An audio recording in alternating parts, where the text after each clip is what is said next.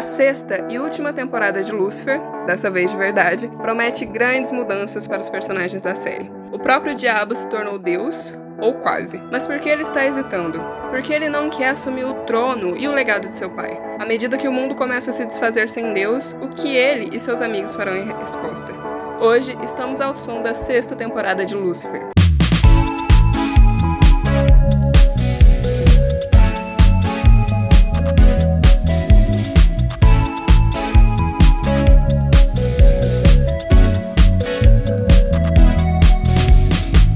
Pessoal! Estamos hoje ao som de Lúcifer, a sexta e última temporada. Eu sou a Júlia. Eu sou o Victor. E eu sou o Lucas. Então, gente, eu sou uma fã sumidaça de Lúcifer. Eu adoro a série. Eu gosto muito mais ou menos do cast, mas principalmente eu adoro a série. Gosta muito mais ou menos do cast. Você adora todo mundo, vive chupando. Ah, amigo. É, puxando o saco deles no Twitter. Eu não puxo saco de ninguém, eu só puxo no Instagram que ninguém sabe que sou eu lá. Mas. Então, pessoal, o que vocês acharam desse, dessa temporada? Eu, particularmente, achei ela muito boa, porque uma das minhas maiores reclamações com Lucifer, e talvez muitas pessoas discordem de mim porque é meio que a essência da série, era que eu sentia que os episódios enrolavam muito. É, a série, como um todo, ela, ela tinha um formato onde no começo do episódio a história andava bastante, no final do episódio a história também andava bastante, mas praticamente meia hora de cada episódio ficava perdida em um caso policial que na maioria das vezes nada agregava na história principal. Alguns desses casos até tinham ligação, mas a maior parte não, e quando tinha era bem pouco. Então eu acho que essa sexta temporada, é, principalmente pela saída da, da Decker da polícia, ela tirou um pouco disso e conseguiu focar mais na trama principal. E isso me agradou muito. Nossa, eu discordo de você em número e grau, mas eu vou deixar o Vitor falar primeiro. E aí, Vitor, o que você achou? Olha, gente, eu. Eu sempre fui muito fã de Lucifer desde quando eu comecei a assistir lá na primeira temporada. Um dos motivos pelos quais eu gost... gostei muito de Lucifer, além dele ser, tipo, o diabo que resolveu tirar férias do inferno lá em Los Angeles, que é na cidade dos anjos, era por causa, justamente por causa da, da resolução de crimes, que sempre foi muito bom. Independente, eram, eram tipo duas, eram como se fosse cada episódio que seguia a linha da, do que acontecia na vida do Lucifer e a cada episódio um assassinato que não tinha nada a ver com o negócio, mas a gente sempre ficava muito preso no que estava acontecendo, né? Tipo, no assassinato e tudo mais. Então, Lucas, desculpa, eu discordo de você. Eu assisto Lucifer pela, pelo enredo da, da história do Lucifer e pelos, pelos crimes, pelos assassinatos. Que acho Sim, que isso foi o ponto-chave do.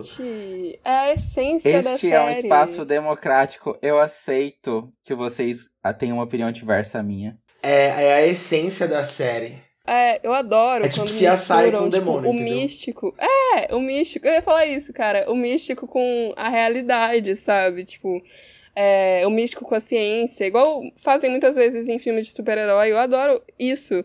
É, e talvez isso seja porque foi baseado em um quadrinho mesmo, a série. Mas eu amo, eu amo o conceito, assim, da gente ter a ela, que é uma cientista, mas que acredita muito em Deus e que acredita em todo o rolê de anjo. Eu amo o sentido de, tipo, ter uma terapeuta lá no meio, sabe? Eu, eu adoro, eu adoro tudo. Eu acho que é uma dicotomia, uma dualidade muito legal e que funciona muito bem. É, é, é, são coisas diversas que a gente está acostumado a ver sempre. A gente está acostumado a ver terapeuta sempre em série. A gente está acostumado a ver séries CSI. A gente está acostumado a ver séries de detetives. E a gente está acostumado a ver coisas sobre religião e reinterpretações da religião na mídia. Mas a gente não está acostumado a ver tudo isso junto. Então acho que Lucifer é essa essência. Então, a minha, a minha maior reclamação da série era justamente essa questão da inserção desses plots externos relacionados à investigação policial. Mas, assim, eu não ligava tanto quando esses, essas investigações elas influenciavam diretamente na história. Por exemplo, meu episódio favorito da sexta temporada, dessa mais recente, é aquele episódio do Amanadiel, que ele tem que enfrentar lá aquele policial que na temporada anterior acabou assassinando aquele menino que ele estava protegendo.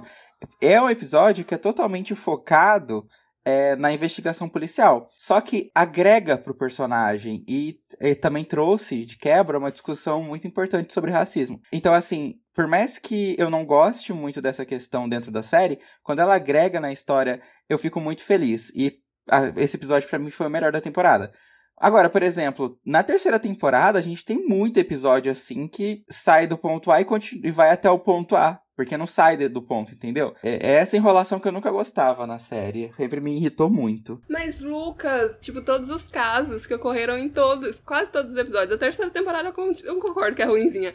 Em todas as temporadas, tipo, os casos levavam ao Lu Lucifer a ter uma autorrealização sobre algo que ele estava vivendo naquele momento. Então, eu achava ótimo que eles conseguiam é, ligar os casos à personalidade do Lúcifer e era quase intrínseco, assim, a autorrealização dele e a existência dos casos, sabe? É exatamente por isso que ele vira um consultor. Mas voltando a falar sobre a temporada 6, que é de que devemos falar hoje, é, eu tenho a impressão, eu gosto muito do final, eu gostei muito, eu me senti muito realizada como fã com esse final, só que eu também tenho a impressão pungente, assim, de que se eu visse a primeira temporada e eu visse a sexta temporada, eu não acharia que é, a que é o mesmo show, sabe? Que é a mesma série. Porque é tão diferente, mas tão diferente. Eu acho que ele que no meio do caminho é, a série foi perdendo um pouco a essência de série policial e acabou se tornando algo. Não digo maior e não digo melhor, porque isso depende da opinião de cada um, mas algo totalmente diferente do que ele começou a ser, do que é a premissa inicial da série. É, eu gostei muito da sexta temporada, mas eu entendo pessoas que não entenderam que não gostaram. Eu, eu concordo com você de que a série mudou muito ao longo das temporadas. Não necessariamente isso para mim foi uma coisa negativa, porque eu acho que a terceira temporada ela foi tão ruim que eles acho que sentiram a necessidade de mudar a série em alguns aspectos, pelo menos. Até porque a série foi pra Netflix, né? Saiu da. É, também. Aí precisa também mudar completamente o formatinho para se encaixar nesse molde da Netflix. Mas assim, eu acho que uma das principais mudanças que eu senti, principalmente nessa sexta temporada, eu não sei se vocês também repararam nisso, mas eu senti que a personalidade da Decker estava um pouquinho diferente. Eu não sei o que aconteceu, se foi a atriz que deu uma mudada um pouco na interpretação, se é o texto, mas eu, eu, senti que, que a personagem tava diferente, sabe? Mas eu acho que essa mudança não foi uma mudança completamente off-plot, sabe? Que foi completamente aleatório. Eu acho que foi uma mudança que foi construída, tipo... Eu também achei super bem construído a mudança da Decker. Qual temporada que foi, gente? Eu acho que foi na segunda temporada que ela e Lucifer estavam, tipo assim, flertando e daí ela vai lá e tenta ser mais aberta ao relacionamento deles, daí ela vai lá e bate na bunda dele no meio do, de uma cena de crime, assim, ele fica super sem graça. Eu acho que isso, naquele momento ali, tipo, na segunda, terceira temporada, um tempão lá atrás, a gente viu o que a Decker se tornaria na sexta temporada. Então, acho que foi uma, uma, uma mudança construída. Eu acho que foi um desenvolvimento inteligente do personagem. Porque ela deixou de ser aquela pessoa. Como é que se diz em português, Victor? É, eu tô procurando uma palavra pra uptight, sabe? Como? Uptight, assim, uma pessoa fechada. Ah, sim, eu sei que você. É. Ela deixou de ser aquela pessoa certinha, reservada, é, e se tornou quem ela sempre foi. Introvertida. É ela se tornou uma pessoa, não uma pessoa nova, mas uma pessoa mais aberta a toda a situação ali em que ela se encontrava. Até porque quando a gente conheceu a personagem lá na primeira temporada, ela era, ela tinha acabado de se, de se divorciar, sabe? Não tinha amigos, estava passando por uma situação super difícil na vida dela. E na sexta temporada, pelo menos no começo da sexta temporada, né? Ela tá num momento super legal, sabe? Tipo, tá com um namorado novo, com uma pessoa que ela ama, descobriu que Deus existe, e esse tipo de coisa. Eu achei muito interessante a, a escolha de elenco na sexta temporada, porque para mim, a atriz que fez a Rory, ela é muito boa. Eu acho que ela soube dar um. Gente, o casting perfeito, né? Um carisma pra personagem que era necessário. É, eu, fica, eu fiquei muito receoso, confesso, no início da temporada sobre a personagem, porque eu tava me apegando a ela e eu fiquei com muito medo dela, por exemplo, ser uma falsa filha do casal. E aí eu me apegar a ela e depois ficar triste. Tanto é que a Júlia, ela assistiu a série primeiro do que eu, terminou de assistir primeiro que eu. E aí eu implorei pra ela me falar se a filha, se a Rory era realmente a filha do casal ou não, porque eu fiquei com medo de eu me apegar e depois quebrar minha cara descobrindo que ela é uma vilã. Eu concordo completamente com você, Lucas. Eu amo a Briana, eu amo ela desde aquele filme lá do Deadpool.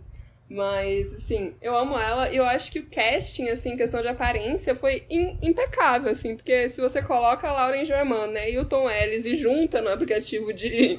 num daqueles aplicativos que dá seu filho, você vai ver a Brianna Scritter. Eu adoro ela, acho que ela entregou um carisma muito grande também. E sobre isso de achar que ela não era filha deles, eu também achei por um tempo. Eu só fui perceber quando, já que estamos dando spoiler, quando a Chloe aparece com aquele teste de gravidez que eu não tava sendo enganada. Mas já passando para outra parte do nosso episódio de hoje. O Lucas já falou qual é o episódio favorito dele. Qual foi o seu, Vitor? Que o meu episódio favorito, de verdade, é o último da temporada toda. Nossa, aquilo lá foi só dor e sofrimento, como você gosta. Exatamente. Porque eu fiquei feliz com, com o encerramento de tudo, sabe? Com o fechamento das coisas. Inclusive, só de pensar tá me dando até vontade de chorar, porque eu chipava tanto a Chloe com o Lucifer, vocês não têm ideia. Eu queria tanto que esse ciclo, esse ciclo infernal realmente acabasse logo, que eles ficassem juntos logo. Quando ela morreu e o Amanadil apareceu lá para receber ela. Inclusive, adorei o que ele virou, que ele virou Deus, né? Ele era muito mais, ele tinha muito mais cara de Deus que o Lucifer, com certeza. Mas, cara, a hora que ela morreu, que ela foi lá de onde ele tava, tipo, na sala onde ele passou a vida inteira na Terra fazendo terapia, fazendo meio que uma terapia com as pessoas lá pra eles saírem do ciclo do inferno deles. Ela aparece assim, com aquela carinha toda tipo.